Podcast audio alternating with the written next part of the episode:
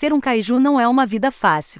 Nascido com tentáculos grandes e desajeitados, é difícil manipular objetos pequenos. Ou pessoas. Ele tem suas vantagens, no entanto.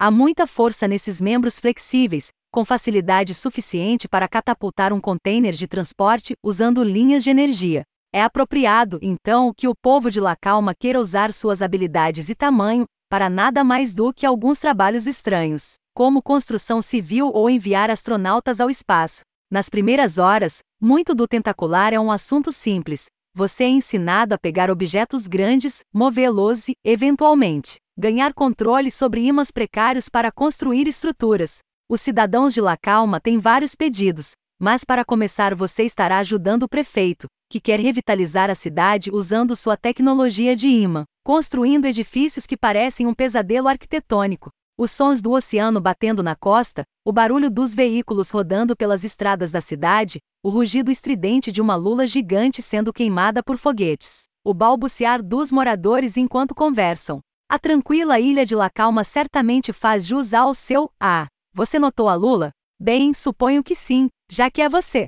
Tentacular coloca você nos sapatos de realidade virtual encharcados de uma lula gigante que acabou de completar 16 anos. Descobriu que é adotado e precisa arrumar um emprego. Em vez de ter uma vocação específica, você recebe toneladas de biscates pela cidade, depois de ajudar a descobrir alguns cristais poderosos.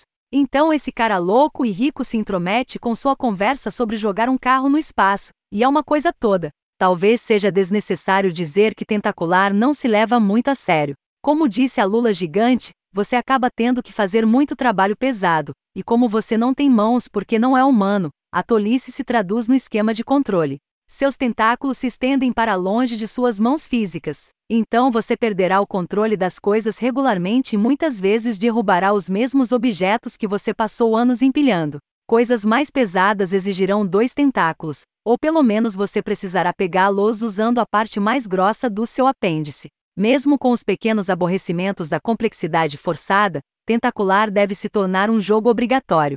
A detalhada construção do mundo contribui para uma experiência maravilhosamente imersiva. As tarefas variam o suficiente para nunca se tornarem cansativas e o jogo tem muito charme e carisma dos relacionamentos dos personagens. A vida de um kaiju pode não ser fácil, mas é muito divertida.